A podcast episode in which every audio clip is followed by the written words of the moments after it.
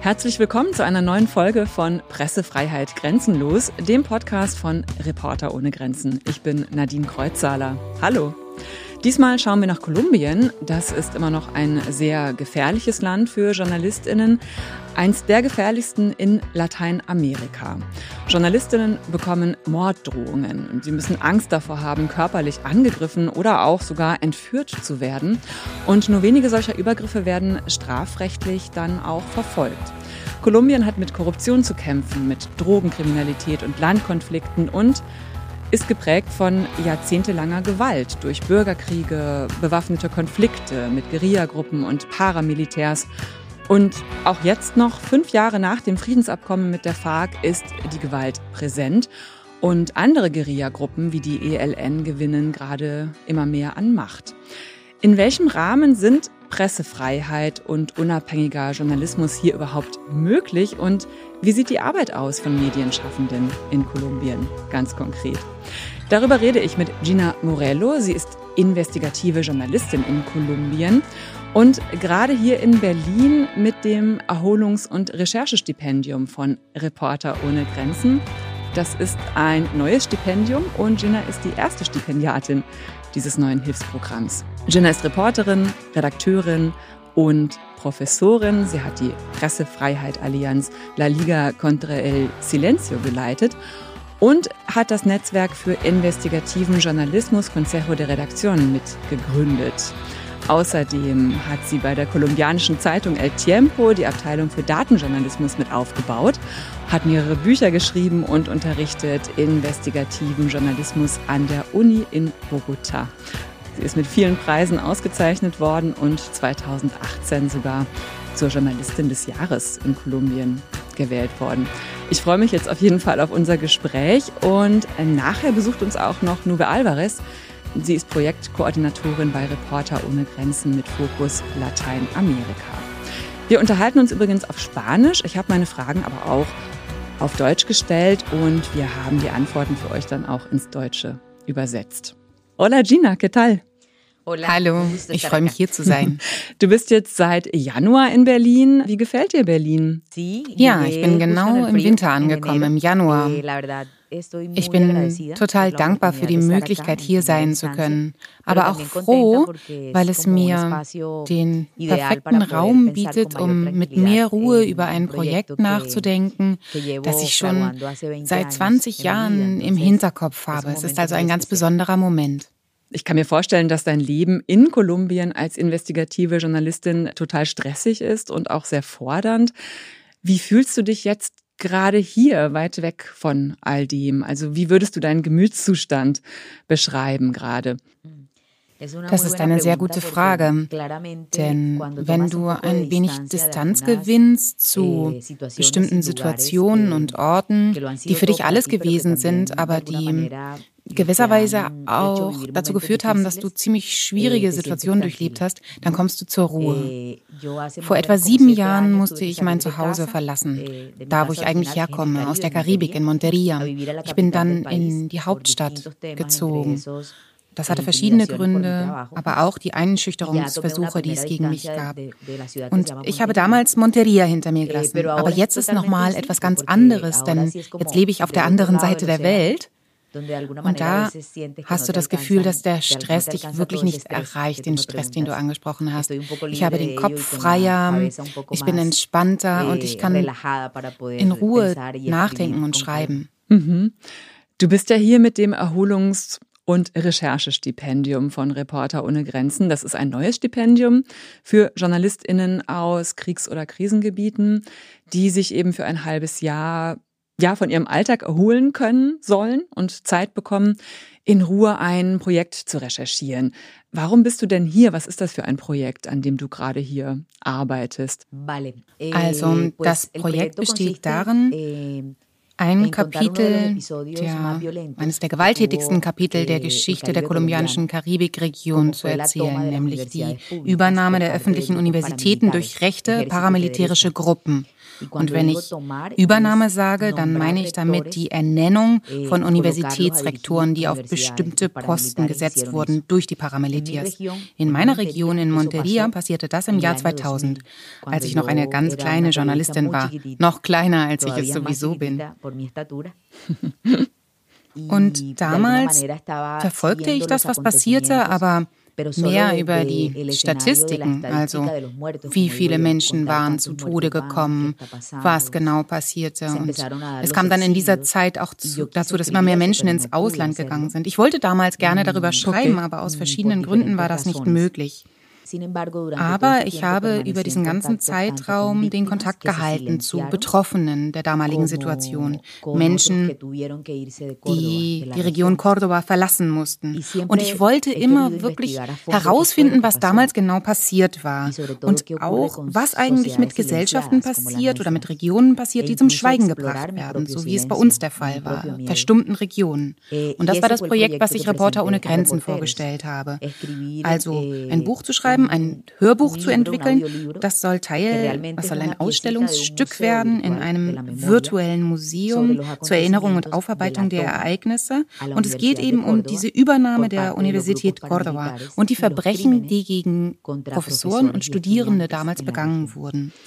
Und warum kannst du diese Recherche gerade besser hier in Deutschland machen als äh, von Kolumbien aus?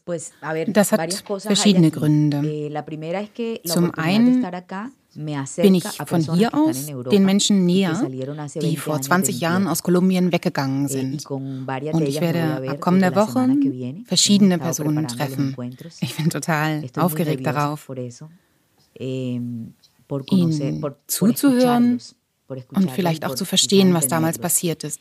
Aus Kolumbien war das unmöglich, denn diese Menschen sind nicht bereit, über virtuelle Konferenztools zu kommunizieren die in der eh, Pandemie so viel genutzt werden. Sie misstrauen ihnen. Und noch einmal mehr, seitdem ich im vergangenen Jahr überwacht wurde. In Kolumbien spricht man oft von Profiling. Ich war Teil einer Gruppe von Journalistinnen, die überwacht wurden. Mein Telefon ist in der Vergangenheit mehrfach abgehört worden. Wenn du also zu diesen Themen arbeiten möchtest, dann ist das manchmal von vor Ort aus nicht möglich. Ein anderer Grund ist, dass wenn du so tief in deiner Arbeit drin steckst, dann fehlt ja manchmal die Zeit, darüber nachzudenken, welches eigentlich die richtigen Worte wären, um über Ereignisse zu berichten, die für viele Menschen so schmerzhaft sind. Von Vorteil ist beispielsweise, dass ich von hier aus mit Psychologen zusammenarbeiten kann, um das Trauma zu analysieren, das dieses aufgezwungene Schweigen auslöst. Und ich habe mir auch vorgenommen, mich damit auseinanderzusetzen, was das eigentlich mit mir in den vergangenen 20 Jahren gemacht hat was diese Bedrohungssituation mit mir gemacht hat. Manchmal bist du ruhig und entspannt, aber manchmal bist du auch blockiert und findest nicht die richtigen Worte, deine Arbeit auszudrücken. Es ist also auf der einen Seite eine notwendige Distanz und gleichzeitig ermöglicht es mir aber auch die räumliche Nähe, um mit Menschen zu sprechen, die nun bereit sind, über etwas zu berichten, das sie nie zuvor gewagt haben. Du hast gerade schon erwähnt, dass du auch Angst hattest und dass du bedroht worden bist während deiner Arbeit damals. Vielleicht magst du ein bisschen mehr darüber erzählen. Was hat dir Angst gemacht? Wovor hattest du Angst? Ich werde eh, versuchen, darüber zu sprechen, eh, ohne dass man sehr merkt, wie schwer es mir manchmal fällt, über dieses Thema zu sprechen. Ich bin Journalistin geworden in einer ganz schwierigen Region, wo es viel Paramilitarismus gab, wo eh, Guerillagruppen aktiv waren wo die legalen kolumbianischen Streitkräfte vor Ort völlig überfordert waren. Und ich bin Journalistin geworden, ohne zu wissen, was eigentlich passiert oder dass das passiert. Wir haben vor Ort Reportagen gemacht, aber wir waren uns des Ausmaßes der Problematik nicht gewusst. Ich bin Journalistin geworden, um die Welt zu retten, so wie vermutlich alle. Und ich erinnere mich, dass als ich angefangen habe, da habe ich mich entschieden, über Konflikte zu berichten. Und meine Idee war, Krisenberichterstattung irgendwann mal in den Nahen Osten zu gehen und über Krisen zu berichten. Ich hatte überhaupt keine Vorstellung davon, dass wir in Kolumbien Probleme hatten, die so komplex waren, wie die, die ich in den Reportagen von Oriana Falaschi gelesen habe eine meiner Lieblingsjournalistinnen und Schriftstellerinnen. Ich habe dann damals angefangen, zu Themen zu recherchieren, zu denen es wenig Berichterstattung gab, wie beispielsweise die Verbindung zwischen Paramilitarismus und Politik, über Massaker, wer umgebracht wurde, dann insbesondere zum Thema Landraub, denn in der Region haben viele Bauern ihr Land verloren. Und ich fing an, ein Buch über diese Themen zu schreiben. Ich habe mich von der Zeitung, wo ich damals gearbeitet habe, für ein Jahr freistellen lassen im Jahr 2007. Und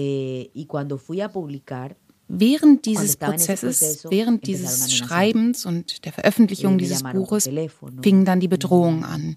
Ich erhielt eh, Drohanrufe, wo man mir sagte, man wüsste, wann meine Kinder aus der Schule kämen. Ich wurde verfolgt und überwacht. Eh, und damals hat mein Leben sich eh, ziemlich verändert. Ich habe aber nichtsdestotrotz das Buch veröffentlicht, aber ohne über dieses Kapitel berichten zu können, dem ich mich jetzt eh, widmen möchte. Aber die Dinge haben sich sehr für mich verändert, denn im Jahr 2013 wurde eine Person, die mir sehr viel bei meinen Recherchen geholfen hatte, ermordet. Und das ist ein ganz großer Schmerz. Du musst anerkennen, dass das, woran du glaubst, manchmal nicht möglich ist. Aber die Zeit vergeht und ähm, du erhältst die Möglichkeit, darüber zu reflektieren. Und es gibt für alles auch seinen eigenen Zeitpunkt. Und ich habe das Gefühl, jetzt endlich ist der Zeitpunkt gekommen, über diese Dinge zu berichten, die mir so schwer fallen. Necesitas un, un tiempo para respirar, para. Nein, ist schon in Ordnung. Weißt du, claro, es doloroso. Ich sage mal, ich habe das überwunden. Manchmal rede ich einfach ganz schnell drüber, völlig ruhig. Aber manchmal ist es nicht so leicht, aber es ist Teil des Prozesses. Was sind denn die größten Probleme eigentlich in Kolumbien noch, was Pressefreiheit angeht? Also Du hast gerade schon erzählt über Themen, über die du recherchiert hast, die schwierig sind zu erzählen, zu recherchieren. Du bist dafür bedroht worden. Ein Bekannter von dir ist sogar umgebracht worden. Was sind noch Themen, über die auch jetzt noch schwer berichtet werden kann in Kolumbien?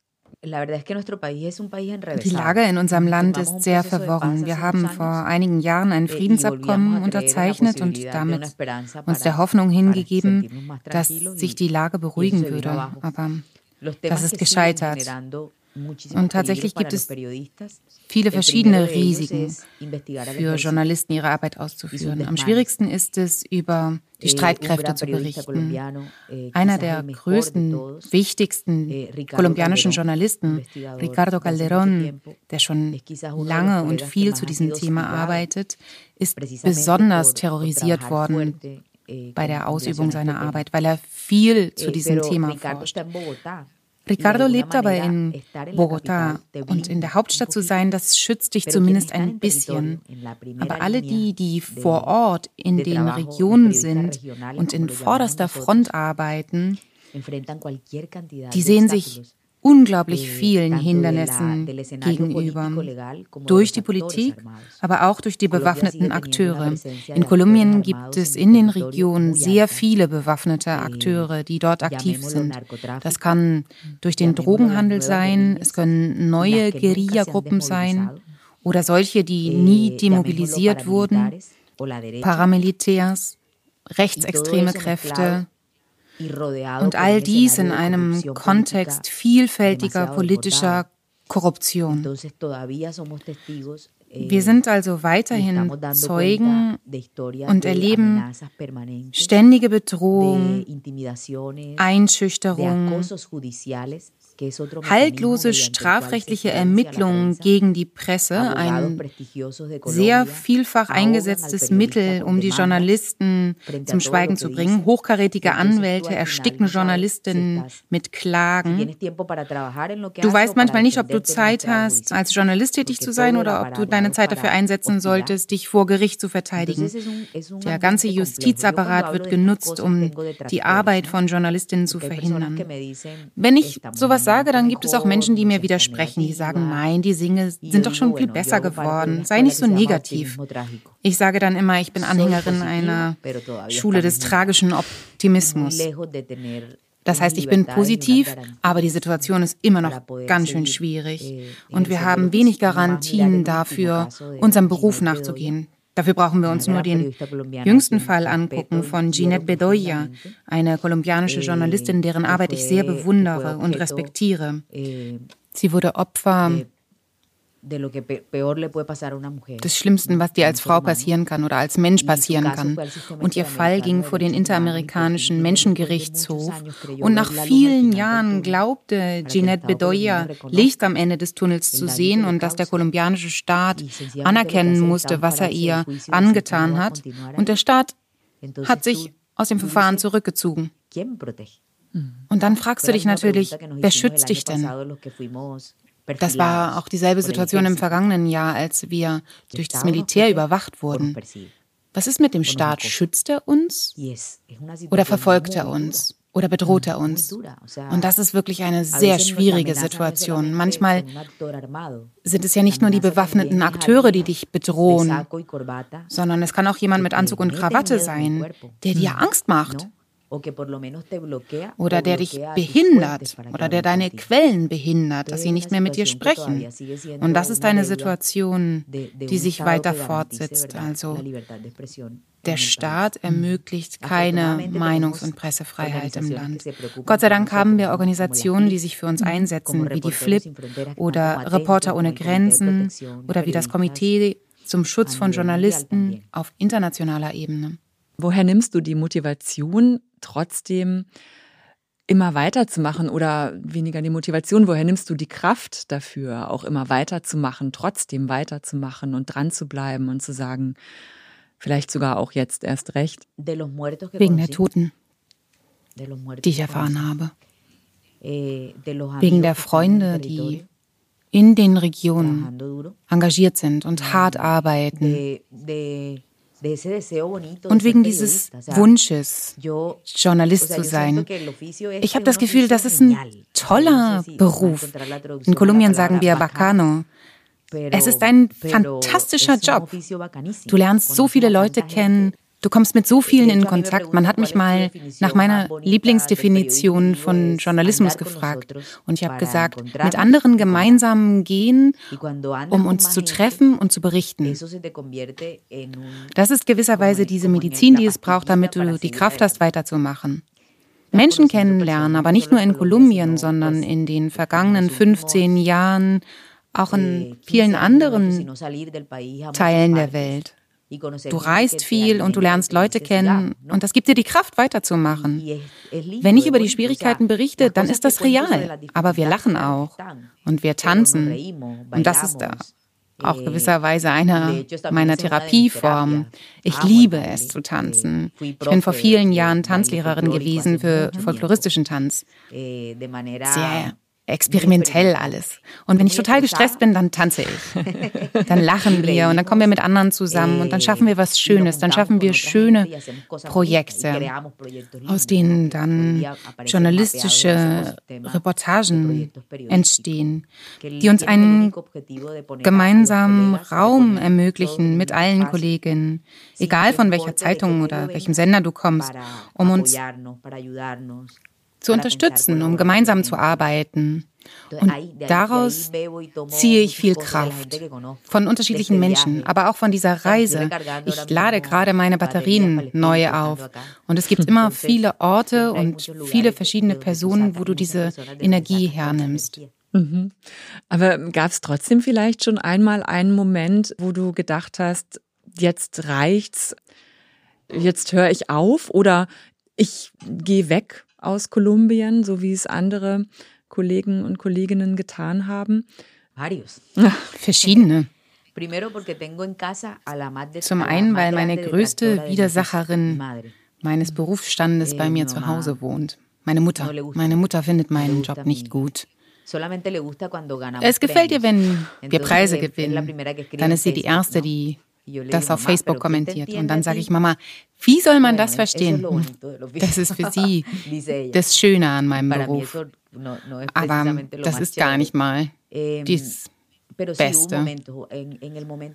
Wenn der Druck besonders groß ist, Damals, als sie meine Kinder bedroht haben, da hat mir eine Organisation die Möglichkeit angeboten, für mich Asyl zu beantragen. Aber ich war starrsinnig und habe gesagt, nein. Aber ich bereue das auch nicht, denn ich hätte alle zurückgelassen, die mir wichtig sind, die mir etwas bedeuten. Da denke ich oft dran. Die Schutzmechanismen, die es für Journalistinnen gibt, bestehen immer darin, sie woanders hinzubringen. Aber ihre Familie, ihre Mama, ihr Papa, ihre Kinder, die bleiben ja vor Ort. Und wenn man die Logik der Bösen kennt, dann versteht man, die sind gar nicht hinter dir her. Die versuchen, die zu treffen, Eh, mit der sie dir den größten Schaden zufügen können. Einmal wurde eine Angehörige festgehalten, weil man mich mit ihr verwechselt hat. Und das war für sie eine ganz schlimme Situation, weil sie geglaubt hat, ihr würde jetzt das Schlimmste passieren. Sie sieht mir sehr ähnlich. Ist eine Cousine von mir. Wow, und da habe ich schon darüber nachgedacht. Aber ich habe festgestellt, nee, ich kann nicht weggehen. Ich denke gerne auf Spanisch. Ich esse gern frittierte Kochbananen und Maisfladen. Ich will nicht aus Kolumbien weg. Und ich habe mich damit selbst überzeugen können, weiterzumachen. Es gab aber auch andere Momente, sehr schwierige Momente, als die Person, die mir sehr nahe stand, starb. Das, was ich schon angesprochen habe. Das war ein ziemlicher Bruch in meinem Leben.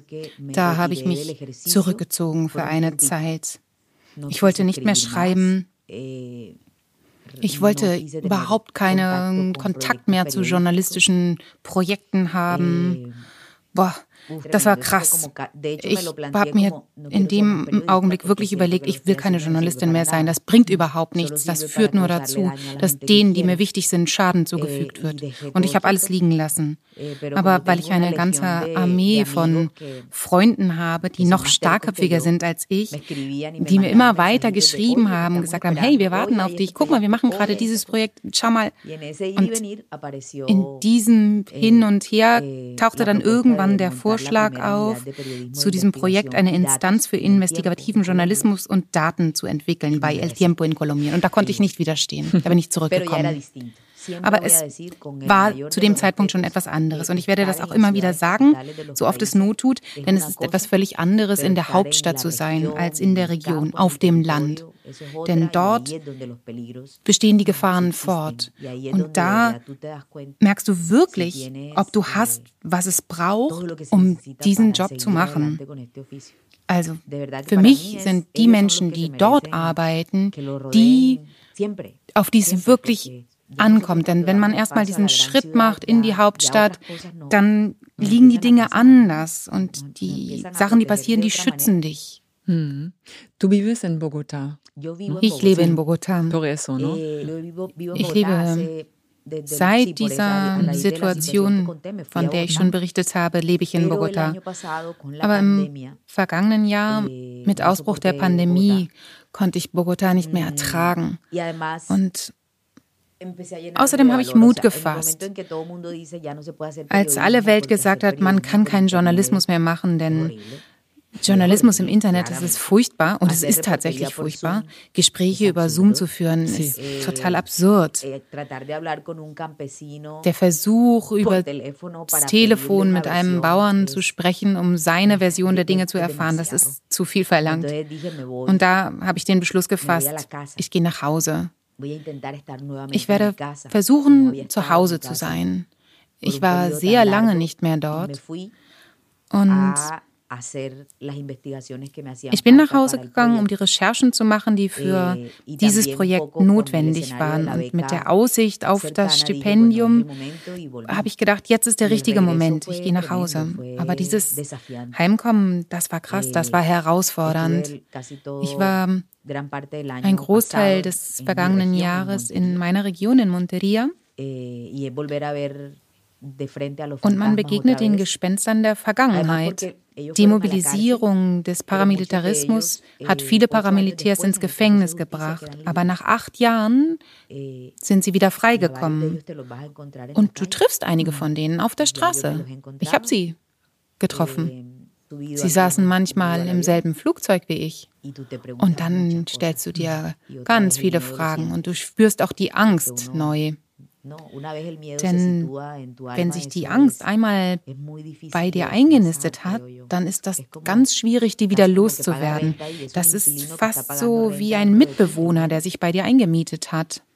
Und du weißt nicht, wie du das Mietverhältnis beenden sollst. Du bist ja eine Journalistin, würde ich sagen, die aber auch bekannt ist, die auch mit vielen Preisen ausgezeichnet wurde schon in Kolumbien.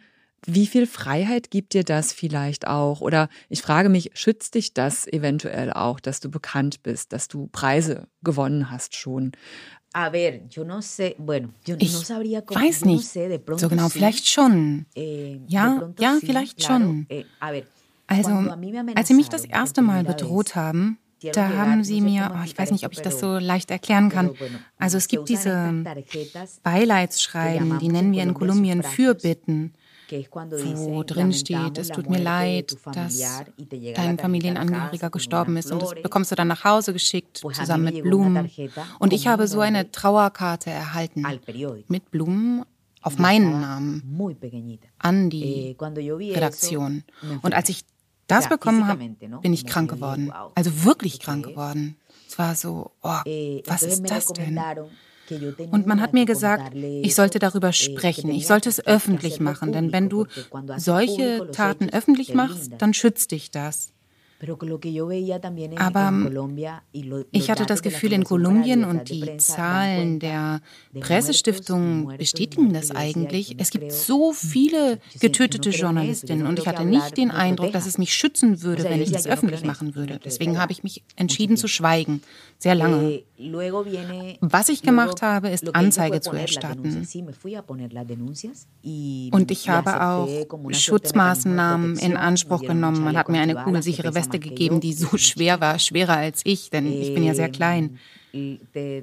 Und sie haben auch ein Sicherheitsprotokoll für mich entworfen über die Orte, an denen ich mich aufhalten sollte oder nicht. Das ist in einer Kleinstadt, wo es nur wenig Straßen gibt, gar nicht so einfach. Man hat mir auch einen Personenschützer zugewiesen, aber ich habe den nicht in Anspruch nehmen wollen. Denn man kann nicht zu Interviews gehen mit einem Personenschützer. Die Menschen misstrauen der Polizei. In Lateinamerika misstrauen die Menschen Uniformen, egal woher diese Uniformen kommen.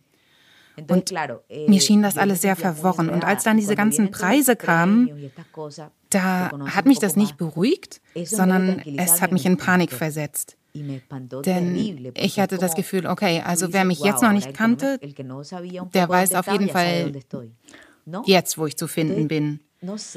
Es kann schon sein, denn viele meiner Kolleginnen sagen das auch, dass so etwas dich in gewisser Weise schützt, weil es für die Menschen schwieriger wird, dich anzugreifen und sich mit dir anzulegen. Aber ich bin mir nicht so sicher.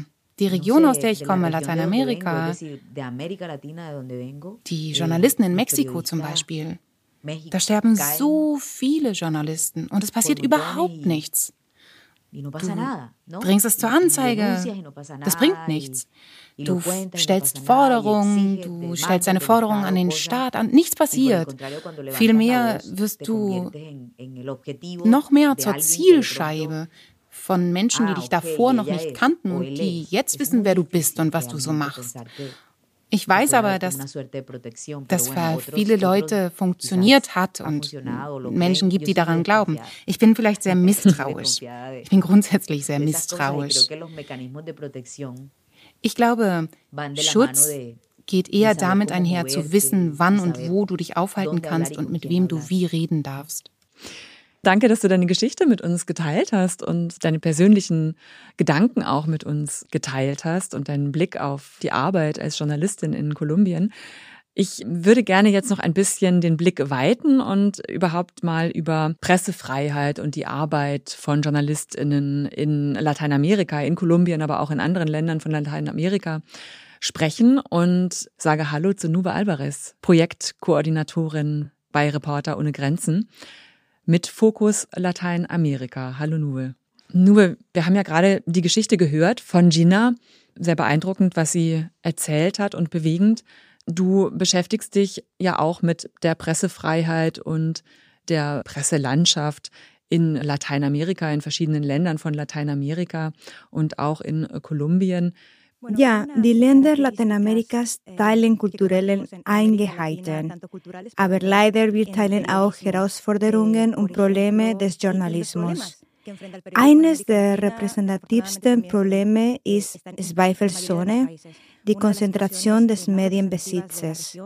In der Tat kann man sagen, dass die Region eine der höchsten Raten an Eigentumskonzentration der Welt aufweist. In Lateinamerika sind es einige wenige Familien und Unternehmer, die über das größte Publikum verfügen. Dies führt zu einer Homogenisierung des Diskurses und der Vorherrschaft bestimmter sozialer Gruppen über den Rest, was die wirtschaftlichen und politischen Machtverhältnisse festigt. In Kolumbien gibt es zum Beispiel die Ardilla Lule Gruppe, die als Getränkengeschäft begann, heute aber mehr als 50 Medien besitzt. Ihr Besitzer ist einer der reichsten Männer Kolumbiens, der auch Anteile an anderen Wirtschaftssektoren wie Agrarindustrie, Finanzen, Versicherung und eine lange Liste von etc. besitzt. Aber die Ardilla Lula Gruppe ist nicht die einzige. In der Tat ist sie klein im Vergleich zur zum Beispiel Gruppe O Globo aus Brasilien, einem der größten Medienkonglomeraten der Welt oder die mexikanische Gruppe Televisa, die der Familie Azcárraga gehört, die über die Medien hinaus Anteile an Telekommunikationsdiensten, Internet und sogar Fußballmannschaften hat. Es ist unbestreitbar, dass diese Unternehmen den Diskurs kontrollieren und die Vielfalt und Pluralität der Ideen und Stimmen einschränken. Und gibt es da gerade vielleicht aktuelle Entwicklungen? Also wie gehen die Journalistinnen dort damit um? Sind das alles Einzelkämpfer oder gibt es vielleicht auch Netzwerke, die gerade entstehen, neue Strukturen? Also tun sich Journalistinnen vielleicht auch zu neuen Strukturen zusammen, damit sie geschützter sind? Gibt es da Entwicklungen? Die wirtschaftliche Krise, die die Medien in Lateinamerika durchmachen, hat sich mit der Corona-Krise noch verstärkt. Es hat sich gezeigt, dass eine der Überlebensoptionen für Journalisten darin besteht, Allianzen und Kooperationen zwischen Medien und Journalistinnen zu schaffen, die es ihnen ermöglichen, Inhalte und Recherche zu erstellen. In der Region gibt es derzeit viel grenzüberschreitenden Journalismus. So schließen sich beispielsweise Journalisten aus dem kolumbianischen, brasilianischen und venezolanischen Amazonasgebiet zusammen, um gemeinsamen an Themen zu arbeiten, die mehrere Länder betreffen, wie zum Beispiel die Abholzung und Kommerzialisierung von Holz aus dem Amazonasgebiet. Der Austausch von Informationen und die gemeinsame Nutzung von Ausgaben ist eine Möglichkeit für unabhängige Medien, investigativen Journalismus zu betreiben. Denn guter Journalismus kostet Geld und nicht alle Medien haben die Mittel, diese Recherchen durchzuführen. Stimmt, wir haben auch noch gar nicht darüber geredet, wie auch die Corona-Pandemie ja die Arbeit von JournalistInnen beeinflusst und vielleicht sogar ja auch erschwert. Gina hat es gerade schon angesprochen, dass jetzt natürlich die Kommunikation vor allem über das Internet läuft und auch die Interviews über das Internet gemacht werden müssen. Das birgt ja auch einige Gefahren in Ländern, wo es ja auch Überwachung gibt von Journalistinnen. Wie ist da die Erfahrung? Also wie erschwert vielleicht gerade die Corona-Pandemie auch noch zusätzlich das Arbeiten von Journalisten? Ja, es ist klar, dass die Pandemie die Probleme der Presse in Lateinamerika verschärft hat. Sie hat die bereits bestehende Atmosphäre von Feindseligkeit, Willkür und Straflosigkeit noch verschlimmert. Es gab sehr besorgniserregende Fälle, in denen Journalisten kein Zugang zu Pressekonferenzen gewährt wurde, auf denen die Regierung offizielle Daten über die Anzahl und den Verlauf der Infektionen bekannt gab.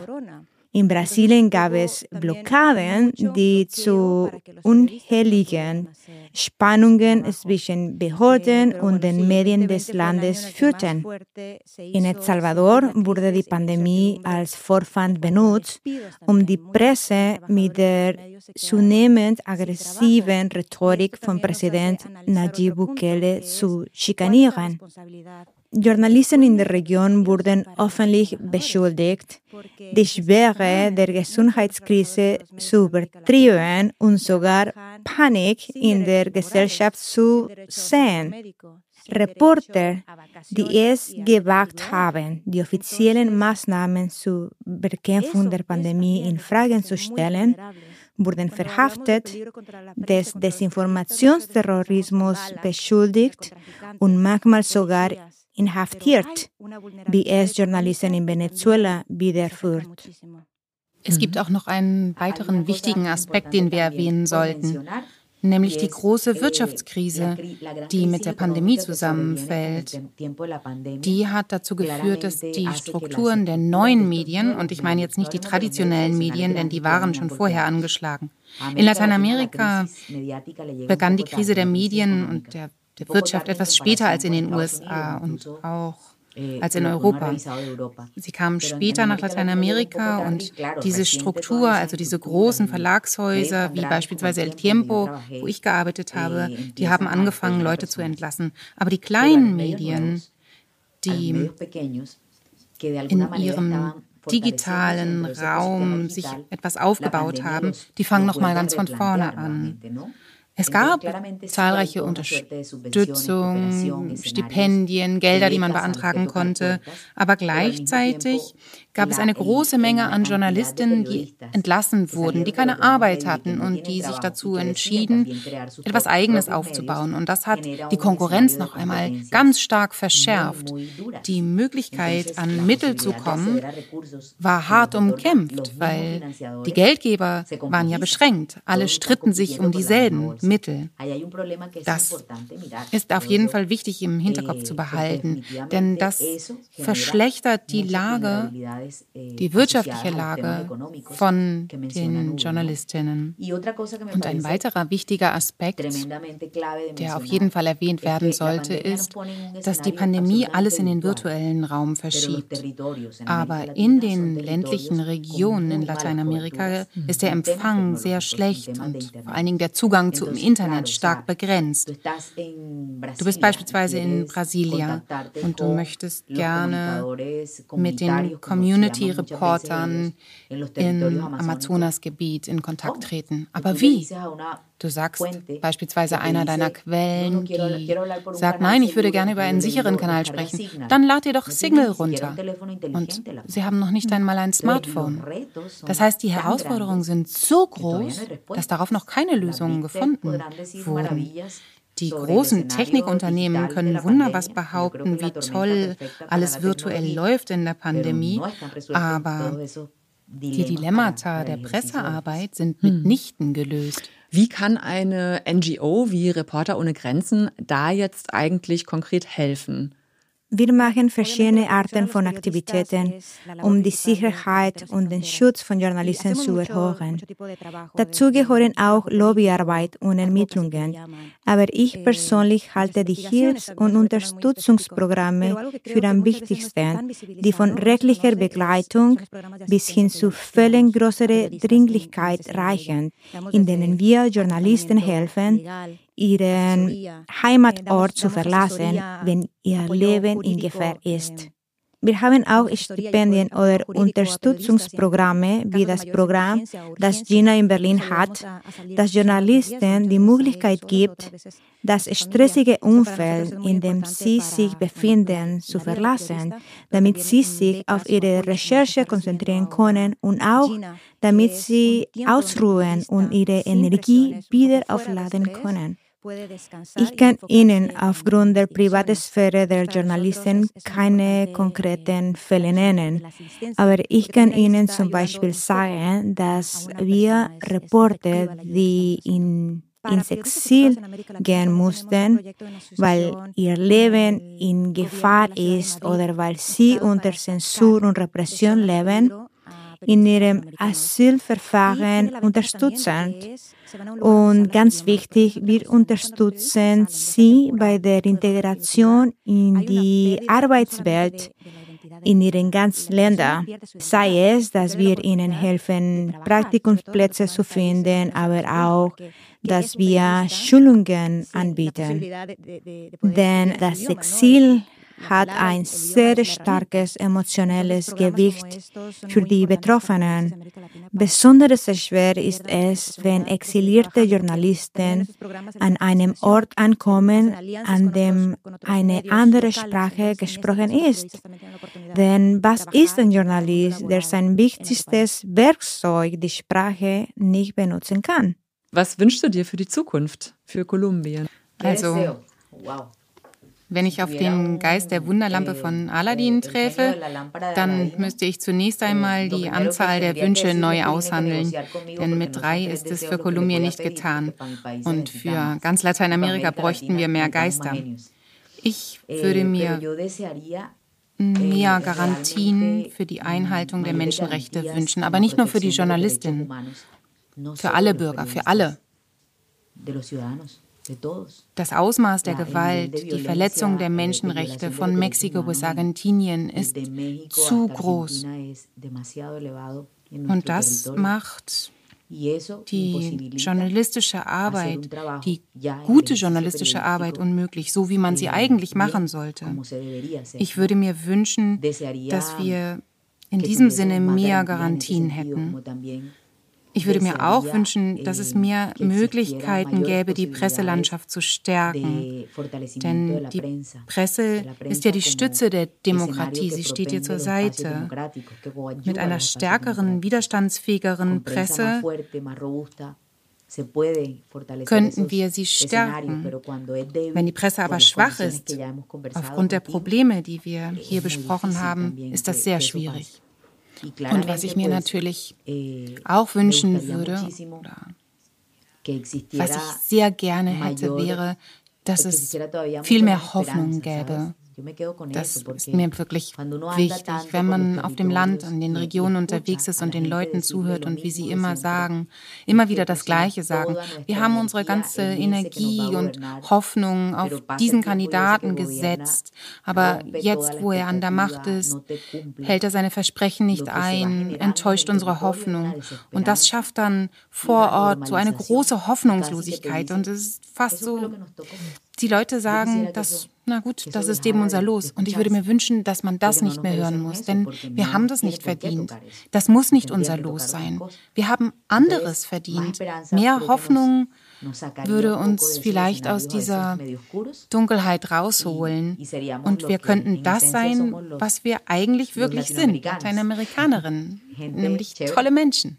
Wo soll man anfangen? Für Kolumbien wünsche ich mir, dass die Regierung ihre Verpflichtung nachkommt, den Zugang zu Informationen zu garantieren, sich gegen Morde oder Gewalt gegen Mediaschaffende auszusprechen denn Gewalt gegen die Presse wird nicht untersucht. Für die Regierung ist praktisch unsichtbar, als ob sie nicht gäbe. Darüber hinaus nutzt der Staat selbst seine Ressourcen und Kapazitäten, um die Presse einzuschüchtern, wie es bei einer alarmierenden Bespitzelungsaktion gegen Journalisten und dem Missbrauch der Polizei gegen die Presse bei Demonstrationen der Fall war. Die Situation ist alarmierend. Deshalb wünsche ich mir die Umsetzung einer staatlichen Politik, die das Überleben unabhängiger Medien, aber auch das Überleben, die Sicherheit und den Schutz von Journalisten garantiert. Es bleibt noch eine Menge zu tun und natürlich schließe ich mich da diesen Hoffnungen an, dass sich etwas ändert und dass die Hoffnung bleibt bei den Menschen und dass die Pressefreiheit in ganz Lateinamerika sich verbessert. Vielen Dank, dass ihr da wart, Gina Morello aus Kolumbien, gerade in Berlin als Stipendiatin von Reporter ohne Grenzen und Nuve Alvarez von Reporter ohne Grenzen. Danke. Gracias. Danke an dich für den schönen Raum, für die Möglichkeit zum Gespräch. Gracias. Pressefreiheit in Kolumbien und Lateinamerika, das war das Thema in dieser Folge von Pressefreiheit grenzenlos, dem Podcast von Reporter ohne Grenzen. Und ich muss sagen, mich hat die Geschichte von Gina daran erinnert, wie viele tolle, mutige Frauen und Journalistinnen es da draußen gibt, die sich alle keine Grenzen setzen lassen in ihrem Denken und in ihrer Arbeit.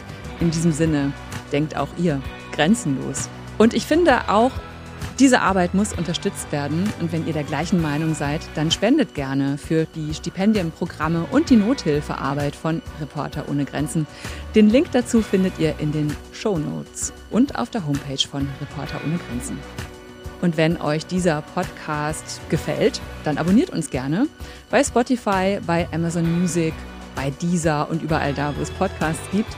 Und wenn ihr euch über iTunes reingeklickt habt, dann hinterlasst uns gerne ein Feedback und bewertet uns auch gerne. Danke dafür. Ich bin Nadine Kreuzzahler, danke fürs Zuhören und tschüss, bis zum nächsten Mal.